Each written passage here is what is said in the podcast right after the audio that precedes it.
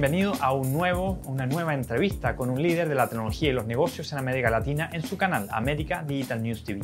Hoy día estamos con Patrick Westfalk, Managing Director para el Caribe y Latinoamérica de la empresa Comba Telecom. Patrick, muy bienvenido a América Digital News TV. Muchas gracias eh, por recibirme aquí. Al contrario, gracias a ti por esta entrevista y también por estar participando con unas charlas interesantes con el tema de especialidad de ustedes, que es la, cómo tener infraestructuras em, para eh, radiofrecuencia, para móviles, en, como uno de los temas también que se incluye en el Congreso de América Digital. Déjame preguntarte, eh, Patrick, que haga una pequeña introducción eh, en qué consiste, cuáles son los productos y servicios que ofrece Combat Telecom. Sí, por supuesto. mira, es una empresa que desarrolla fabrica y vende eh, básicamente equipamientos de radiofrecuencia a las redes celulares, sea 2, 3, 4, 5G. Básicamente fabricamos antenas, antenas Massive MIMO eh, a estas redes y además radios que puedan ser radios eh, para cobertura indoor como también para cobertura macro. Esto es básicamente a lo que se dedica Comba. Es una empresa eh, de origen asiática, estamos eh, eh, en la bolsa de Hong Kong y tenemos presencia en, prácticamente todo el mundo, aquí en la región, con tres subsidiarias directas, una en Brasil, una en México y una en Perú, y en el resto de la región tenemos gente propia o representantes. Desde el punto de vista, ok, eres un especialista en antenas, mucho más que antenas. Déjame preguntarte, Patrick, desde el punto de vista del fabricante, el fabricante de antenas, ¿cómo ves el despliegue que está teniendo el 5G en, en la región?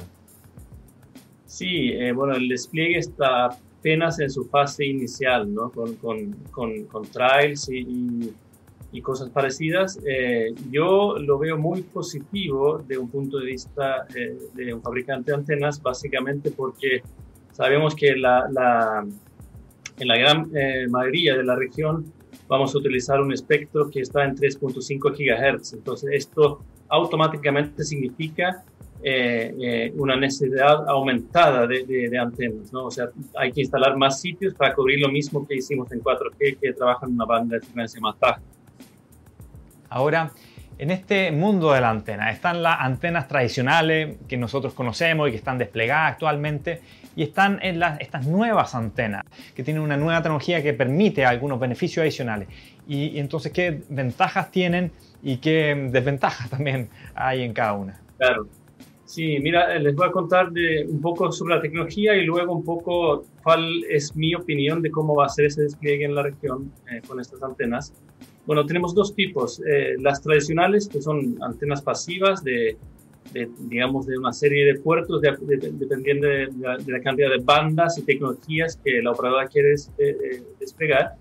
Eh, lo que pasa con estas antenas hoy es que se han modificado durante un tiempo y ya, ya digamos, ya son aptos con un, un, montón de conectores, hasta 30 o más conectores, de, de, transmitir todo lo que es 2, 3 y 4G. Y ahora también dentro de la misma estructura 5G en, un esquema MIMO 8TR, que es un, es un término técnico. Eh, por otro lado, tenemos las antenas que eh, llamamos activas o las antenas más MIMO, donde eh, estamos ya saltando a 64 TR, o sea, son, son, son mucho más elementos interiores que puedan transmitir esas antenas. Además, como no son pasivas, dentro de ellas eh, ya está cierta electrónica, el, amplificador, eh, una parte digital, etcétera, que eh, si bien es un avance tecnológico, también trae ciertas desventajas que pueden ser, bueno, uno que consumen un montón de más, más de energía. Si tú comparas con un, sitio tradicional que consume, ponte tú, 100, para darte un número, Ahora con la instalación de 5G va a consumir 200, entonces el doble de energía consumida. Y además, obviamente, por tener tanta electrónica interna, está más expuesta a, posibles fallas. Pero, por otro lado, te da la posibilidad de llegar a velocidades así muchísimo más altas que, las que vemos en, 4G y las que podríamos ver con eh, antena pasiva. Entonces yo pienso que vamos, eh, por lo menos en, en, etapa inicial, ver una mezcla de despliegue, donde seguramente la operadora va a partir eh, con eh, colocación, o sea, instalar 5G, donde ya tiene sus torres y sus sitios 4G, eh, y eh, ahí, de acuerdo un poco a, la zona, si es eh, urbana densa, seguramente irá con Massive MIMO para dar la velocidad necesaria y capacidad.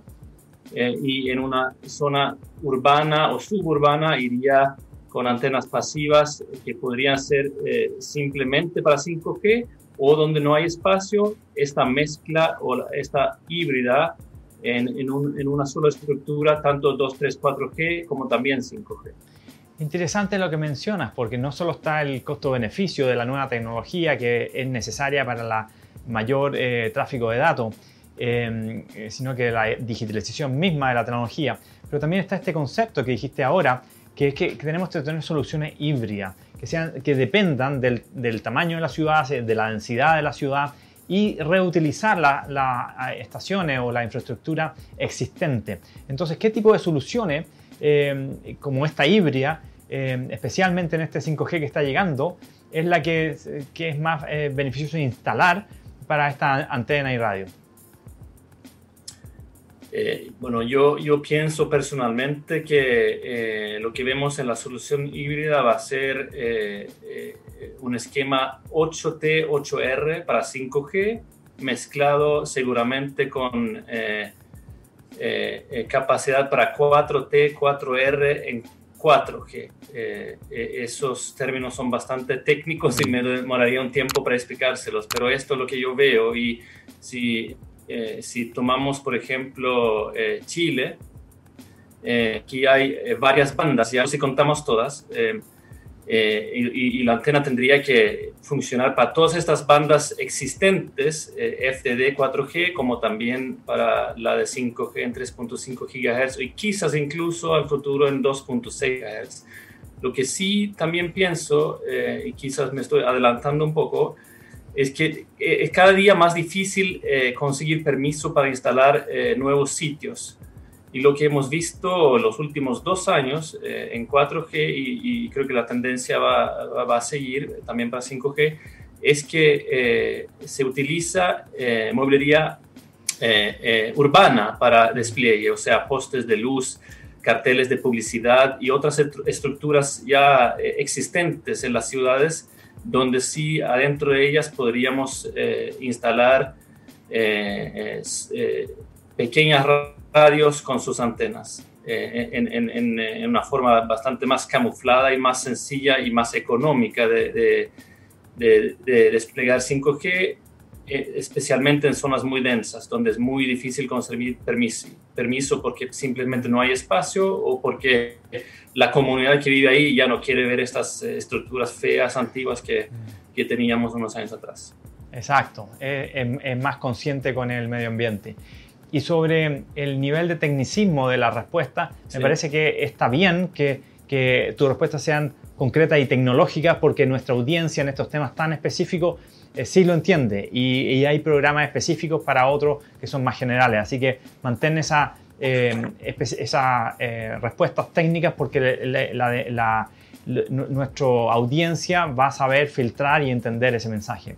Ahora, ¿cuál es tu opinión acerca de las soluciones de cobertura y las capacidades de los edificios y de las áreas, de cómo va a ser la llegada del 5G?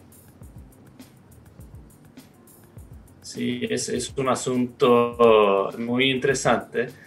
Eh, bueno, partiendo con, con, que lo que se va a desplegar es una banda más alta de frecuencia, eh, yo pienso que la, la, cobertura macro, o sea, la, exterior, no va a dar basto para cubrir eh, muchas áreas en, interiores.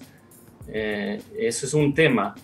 el otro tema es que los casos de uso para 5G eh, en su mayoría o una buena parte eh, eh, son casos de uso en interiores que podrían ser una cirugía remota o algo relacionado a, seguridad, por ejemplo, o analítica de datos en un edificio, qué sé yo, pero es importante entender que los casos de uso es que lo que realmente va a hacer que, que, el despliegue eh, avance, digamos. nadie va a hacer una red 5G solamente para dar más velocidad al usuario existente. Mm. Tienen que encontrar nuevas fuentes de, ingreso, digamos, las operadoras.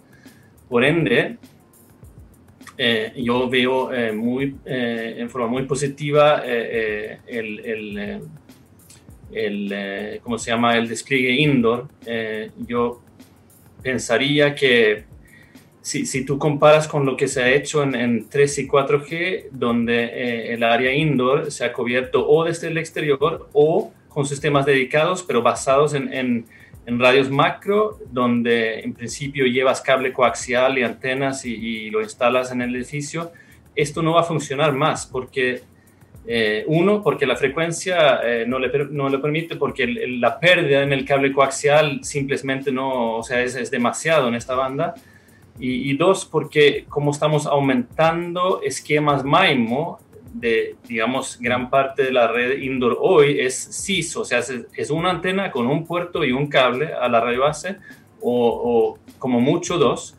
Ahora vamos a saltar a mínimo cuatro, entonces instalar cuatro veces más cable en un edificio y cuatro veces más antenas o antenas más grandes con, con más puertos simplemente no es eh, técnicamente factible tampoco muy económico. Entonces yo creo que la solución tiende a ser eh, más un poco como el concepto Wi-Fi, em, donde veremos eh, small cells distribuidos en el edificio, o sea, tú llevas fibra directamente al cabezal de radio y la antena eh, está incorporado en, este cabezal eh, en lugar de antenas separadas. Esto creo que es un poco lo, lo, que es mi opinión al respecto de, 5G. Quizás también veremos conceptos que tienen que ver, eh, es otro asunto, pero con, con Open Run, o sea, de repente no no vas a depender 100% de, de, los grandes vendors que puedan ser Huawei, Ericsson y Nokia para hacer tu despliegue indoor. Puedes hacer una híbrida donde virtualizas parte de tu red eh, y puedes comprar componentes y, software y servidores de otras compañías, ¿no? Para hacer esto un poco más eh, eh, viable económicamente, porque esto ha sido también un tema para el despliegue 5G que en la región la verdad que es bastante lento. Estamos con Patrick Westfalk, Managing Director para el Caribe y Latinoamérica de la empresa Comba Telecom, comentando sobre nuevas tecnologías de radiofrecuencia para móviles y nuevos sistemas de antenas. Eh, con Patrick está, está comentando el, dos conceptos. Uno, el de nuevos, que se necesitan nuevos modelos de negocio. ¿Qué comentarías, Patrick, sobre qué podemos hacer, qué podemos cambiar en el modelo de negocio? para que este despliegue de indoor que acabas de mencionar sea más masivo, porque es una tecnología más eficiente en términos de costo y más práctica para el cliente y que incorpore estos conceptos de protocolo abierto como el Open RAN que mencionaste. Sí, sí, eh, eh, un camino es justamente eh, adaptar el movimiento Open RAN a lo de indoor.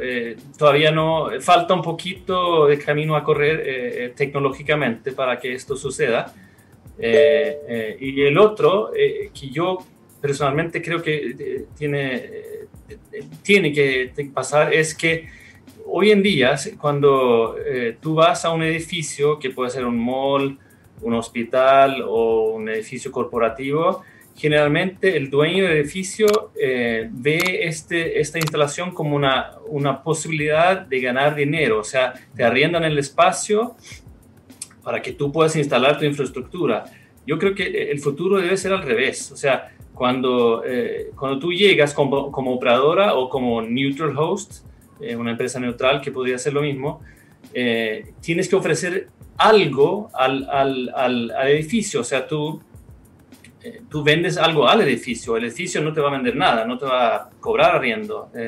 va a pagar para, para que tú instales algo que le da un servicio, que puede ser en un mall, por ejemplo, analítica de datos de los eh, clientes para las tiendas en el mall.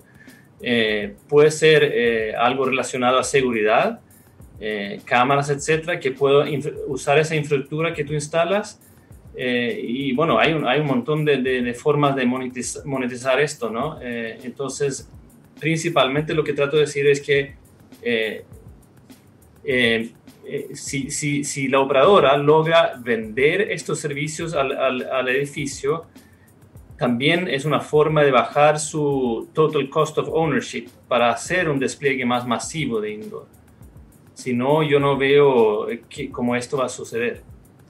Interesante, porque así como está en los edificios, tienen estos dilemas de cómo usar espacios, los, los espacios que están muertos dentro del edificio y la forma que hicieron fue transformarlo en, espacios de, que generan alguna utilidad para, para los arrendatarios o los dueños que viven, que es como estas lavanderías o, living o lugares de, entretención, en fin, pero, pero también quieren rentabilizar ese espacio. Entonces, bueno, la lavandería es fácil porque se contrata a una empresa externa y hay, algún tipo de ingreso para el edificio y, los espacios más de entretención también se pueden rentabilizar. ¿Qué beneficio puedes, puedes darle a los dueños o a los arrendatarios mismos, a los inquilinos, eh, en los centros comerciales o en, o en edificios eh, que sean de más, de más envergadura?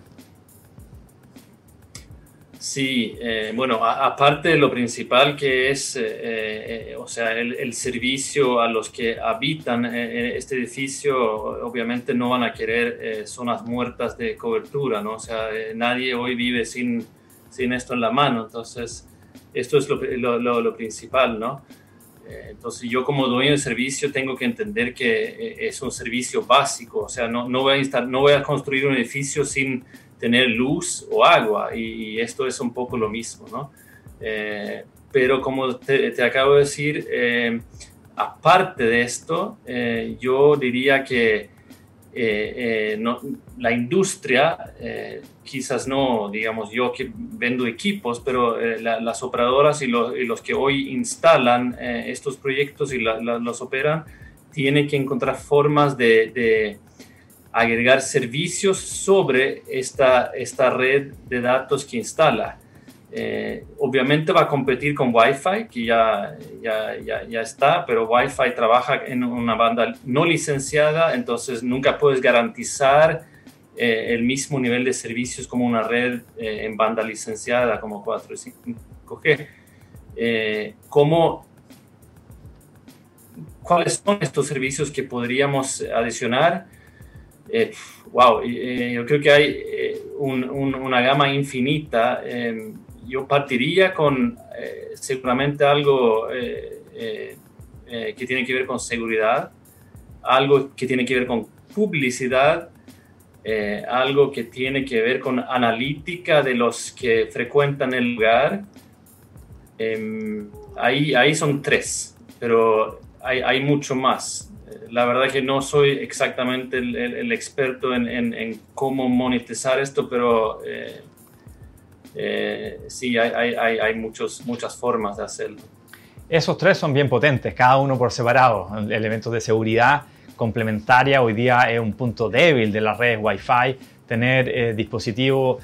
Todos tenemos seguridad en, el computador, no siempre tenemos la mejor seguridad en el celular, pero sin duda que no tenemos nada de seguridad en dispositivos adicionales que se cuelgan del Wi-Fi, como la aspiradora que tiene Wi-Fi, en fin, u otros dispositivos. Y esos son justamente los más vulnerables a los ataques. Entonces, el concepto de seguridad eh, me parece que es muy relevante que acabas de mencionar. Y la publicidad y la analítica. Quizás un... Adelante pero quizás un, tema adicional sería lo, lo, que llamamos IoT, ¿no? Eh, IoT, yes. Que en el futuro todo va a estar conectado. Entonces, si tú no tienes una infraestructura básica que permite estas conexiones, eh, ahí va a haber un montón de servicios que, que tú como dueño del, del, edificio no puedes eh, ofrecer a, a tus clientes, ¿no? Sí, sensores de ciertos tipos, etcétera, ¿no? Muy buen tema y da para mucho. Y eh, es interesante comentarlo en una futura entrevista de cómo darle, cómo tener modelos de negocio, modelos con ingresos eh, de distintas fuentes para darle más rentabilidad. Muy buen punto. Déjame eh, comentarte otra parte, que es este protocolo Open Run. Eh, forman, forma Comba, eh, Comba Telecom, forma parte de alguna, eh, em, de alguna alianza de, de, estos protocolos Open RAN que son más activos que, que los otros que son más cerrados?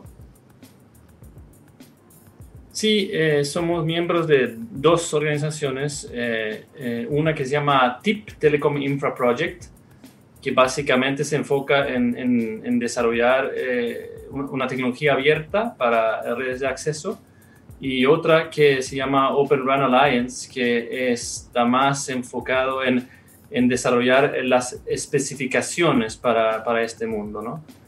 Eh, y de ahí, eh, en, en, el primero, en el TIP, hay varios como subgrupos. Ahí pertenecemos en, en, varios de ellos. Si, si, quieres, te cuento un poco sobre el rol que tenemos ahí en, este mundo. Me interesa mucho el rol porque el rol justamente en esta alianza es que las empresas no entregan productos y servicios en forma individual, sino como parte de un ecosistema. Entonces cuéntanos cómo, cuál es el rol que tienen ustedes en este ecosistema y, cuál es, y cómo ves este movimiento en el mercado regional en Latinoamérica, con, de cuántos miembros pertenecen y cómo se están potenciando.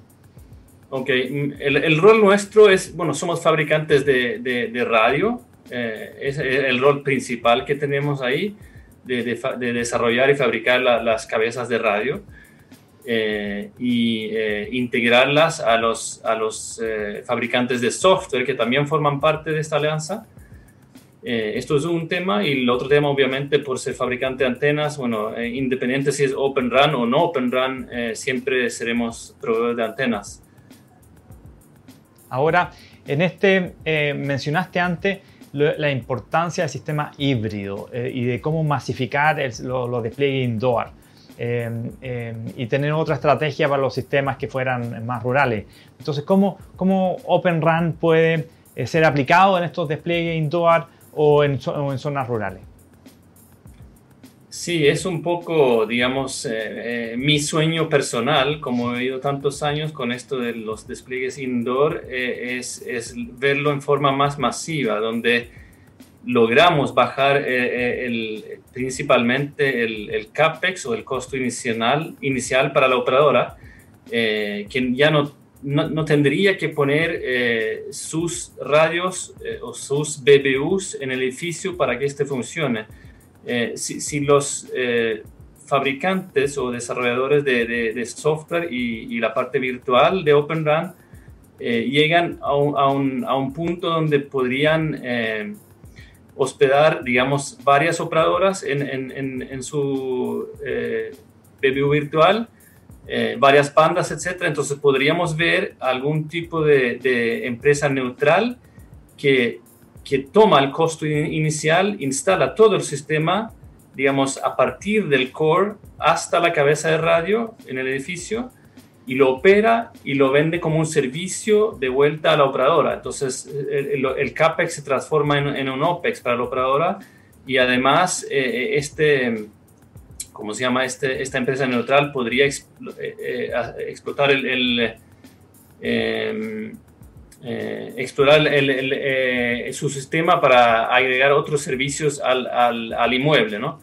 Esto sería un, un, sueño em, mío, por lo menos. Yo creo que falta todavía quizás unos dos años para, para que esto pueda suceder técnicamente, porque los vendos de Open Run hoy en día, eh, bueno, partieron con, con áreas rurales BBUs y software para soportar una banda.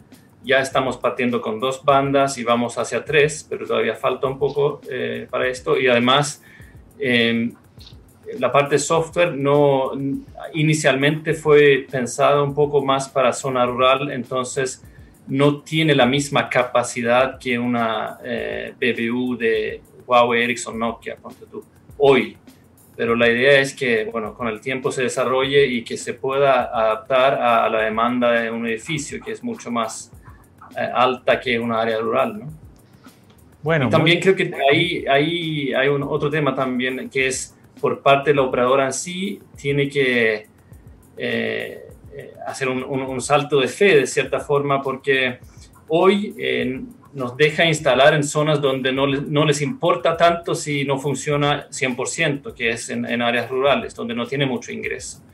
Eh, pero no nos deja instalar en, en, en zona eh, densa urbana, justamente porque tiene miedo de la tecnología todavía y quiere ir paulatinamente entendiendo cómo funciona sin tener mucho riesgo de que pierda eh, servicio, etc. ¿no? Entonces, ahí está ese tema también. Pero creo que paulatinamente vamos a ver este movimiento. Creo que es natural, tanto técnicamente como eh, económicamente, para poder brindar un, servicio más apto a la sociedad, digamos, ¿no?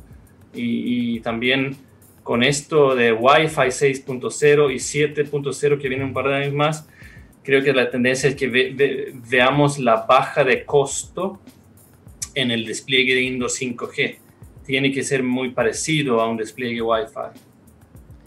Uy, muy interesante esta transición y cómo va a ocurrir, cómo se va a acelerar, cómo, cómo Wi-Fi de alguna forma compite con 5G, las nuevas versiones o estos sistemas de antena. Eh, y gracias Patrick por contarnos tu sueño, a ver cómo se eh, materializa en los próximos años, así que encantado de recibirte con una entrevista en los próximos seis eh, meses para ver cómo evoluciona.